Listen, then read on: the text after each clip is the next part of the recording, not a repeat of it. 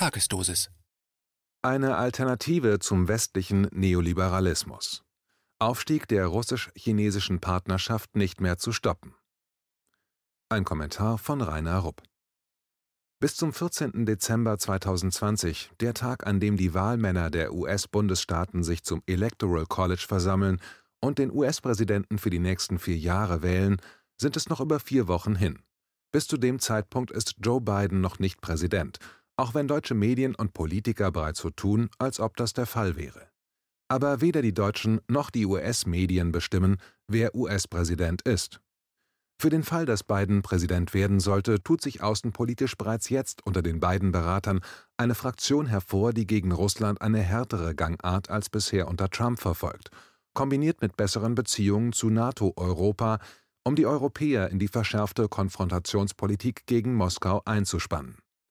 Derweil setzt sich eine andere Fraktion aus wirtschafts- und finanzpolitischen Gründen für die Entspannung mit Peking ein, um in Bidens Amtszeit wieder zum lukrativen Geschäftsmodell der US-Konzerne zurückzukehren, nämlich der Nutzung Chinas als verlängerte Werkbank der US-Wirtschaft.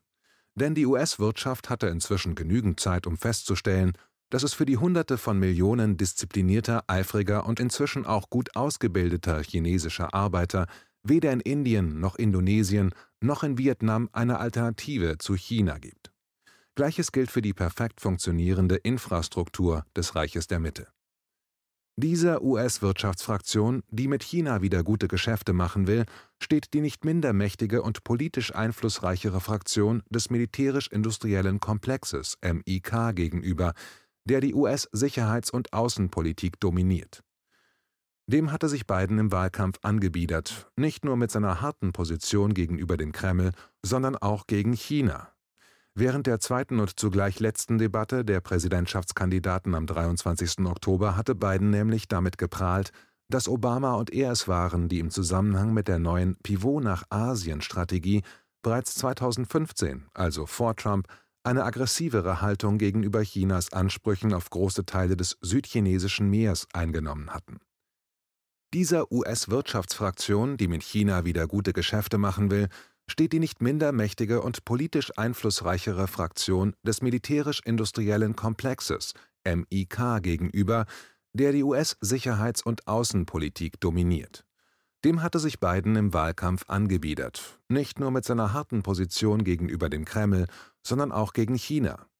Während der zweiten und zugleich letzten Debatte der Präsidentschaftskandidaten am 23. Oktober hatte Biden nämlich damit geprahlt, dass Obama und er es waren, die im Zusammenhang mit der neuen Pivot nach Asien Strategie bereits 2015, also vor Trump, eine aggressivere Haltung gegenüber Chinas Ansprüchen auf große Teile des südchinesischen Meers eingenommen hatten.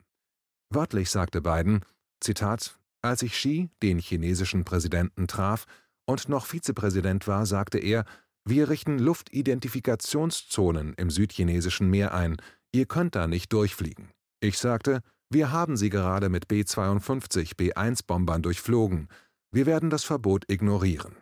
Zitat Ende. Bei dem Pivot nach Asien handelte es sich um den Beschluss, die geostrategische Militärstruktur der US-Streitkräfte radikal zu verändern, mit neuem Schwerpunkt Asien. Bis dahin war in der strategischen US-Planung die Mehrheit der US-Militärkapazitäten für mögliche Kriege in Europa und dem Nahen und Mittleren Osten vorgesehen. Im Rahmen des Pivot wurde damit begonnen, 60 Prozent des US-Militärpotenzials für Konflikte in Asien, also gegen China, umzugruppieren. Daher ist davon auszugehen, dass sich daran in den nächsten vier Jahren auch unter einem Präsident Biden nichts ändern wird.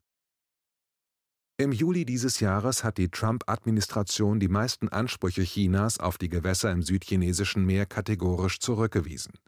Zugleich haben die Washingtoner Kriegstreiber die Zusammenarbeit mit asiatischen Ländern gesucht, um sie vor den Karren ihres Konfrontations- und Eindämmungskurses gegen China zu spannen. Auch dieser Kurs wird unter beiden mit hoher Wahrscheinlichkeit fortgesetzt. Niemand soll sich daher wundern, dass die seit 2014 offen aggressive US-Politik gegen Russland und die neuerdings verschärfte konfrontative Politik gegen China dazu geführt hat, dass sich Moskau und Peking endgültig auf derselben Seite der Barrikaden gegen den großen Hegemon in Washington vereinigt haben In Berlin versuchen die außenpolitischen Macher derweil allein schon aus ökonomischen Gründen China ist für den deutschen Export wichtiger geworden als die USA, sowas wie einen Balanceakt zwischen den beiden Polen hinzukriegen. Das aber geht nicht, solange Deutschland sich nicht aus seinem US-Vasallentum befreit. Aber daran haben die deutschen Eliten in Finanzwirtschaft, Politik, Medien und bezahlter Wissenschaft, die alle mit dem US-Finanzsystem innigst verwoben sind, überhaupt kein Interesse. Nur vereinzelt hatte es während der ersten Amtszeit von Trump Appelle gegeben, dass sich die EU mit Deutschland und Frankreich als Führungsmächte von den USA abnabeln und eine unabhängige Politik betreiben sollte. Mit der Hoffnung auf vier Jahre Biden im Weißen Haus in Washington, in der das lukrative, aber von Trump schwer angeschlagene neoliberale Geschäftsmodell der westlichen Eliten wieder repariert werden soll, sind diese Stimmen für eine von den USA unabhängige EU wieder verschwunden. Der von Seiten der USA einseitig erklärte Kalte Krieg gegen Russland und China der laut Ankündigung von Biden verschärft fortgeführt werden soll, wird auch an die noch Supermacht USA Anforderungen stellen, denen sie allein nicht gewachsen ist.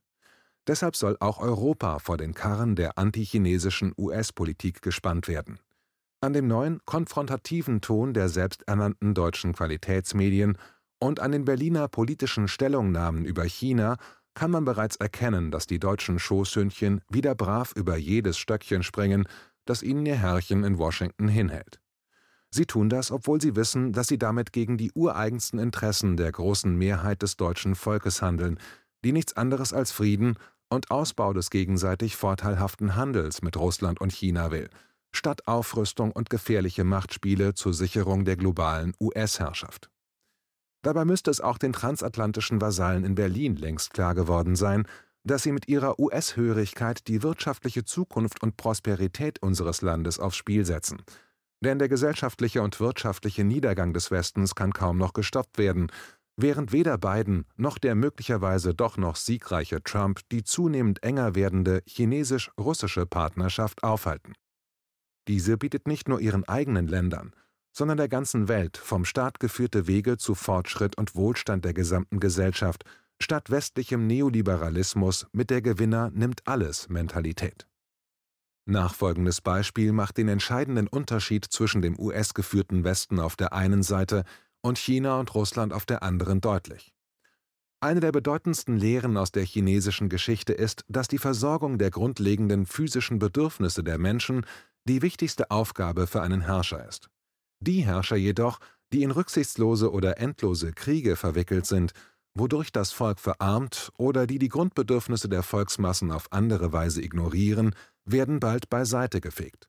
Daher spielt auch im neuen 14. Fünfjahresplan der Volksrepublik China die Beschäftigung und die Schaffung sicherer und ständig qualitativ besserer Arbeitsplätze eine so große Rolle, verbunden mit wachsendem individuellem und gesellschaftlichem Wohlstand das totalitäre System des Neoliberalismus hat dagegen seit Jahrzehnten die unteren Bevölkerungsschichten immer ärmer und die kleine Oberschicht sagenhaft reich gemacht. Die Instrumente dafür waren in der Hauptsache a die Privatisierung der bis dahin öffentlichen Aufgaben bis hin zur Elektrizitäts- und Wasserversorgung zwecks privater Gewinnmaximierung der Aktienbesitzer der Großkonzerne und b die sogenannte Finanzialisierung fast aller Bereiche des Lebens – in der inzwischen alles einen Preis, aber nichts mehr einen Wert hat. Zudem wurde im Westen in den letzten Jahrzehnten der Anteil der Löhne und Gehälter am Bruttoinlandsprodukt systematisch nach unten gedrückt. Das bedeutet, dass das Kapital den Großteil der Arbeiter und Angestellten nicht mehr an den von ihnen selbst erarbeiteten Produktivitätsfortschritten beteiligt hat. Zugleich haben die neoliberalen Bosse den Arbeitnehmern auch noch ein großes Stück von ihrem bisherigen Anteil am gesamtwirtschaftlichen Kuchen gestohlen. So ist zum Beispiel laut dem staatlichen US Bureau for Economic Analysis in den letzten 50 Jahren der Anteil der Löhne und Gehälter am Bruttoinlandsprodukt BIP der USA von 51,5 Prozent Anfang der 1970er Jahre auf aktuell 43 Prozent gefallen. Selbst das US-Nachrichtenmagazin Time war erstaunt, dass zusammengerechnet für den Zeitraum von 50 Jahren das eine Summe von 50 Billionen Dollar ergibt 50.000 Milliarden Dollar, also eine 5 mit 13 Nullen, die den US-Arbeitern und Angestellten vorenthalten bzw. gestohlen und den oberen 10 Prozent zugeschlagen worden sind. Auch in Deutschland geht die Entwicklung in dieselbe Richtung, wobei sie jedoch erst Anfang der 1990er Jahre angefangen hat und noch nicht so schlimm ist wie in den USA. Das Fazit lautet, das Geschäftsmodell der westlichen neoliberalen Marktwirtschaft ist im Abstieg und das Modell der gelenkten Marktwirtschaften der russisch-chinesischen strategischen Partnerschaft ist im Aufstieg. Damit bieten Russland und China vor allem den Ländern des globalen Südens zwei Entwicklungsmodelle an, die sich radikal vom neoliberalen Dogma des Westens unterscheiden, der zunehmend an Einfluss in diesen Weltregionen verliert und sein ausbeuterisches Geschäftsmodell in Gefahr sieht. Genau darin sehen die US- und EU-Eliten die angebliche russische und chinesische Bedrohung, gegen die sie nun militärisch mobilisieren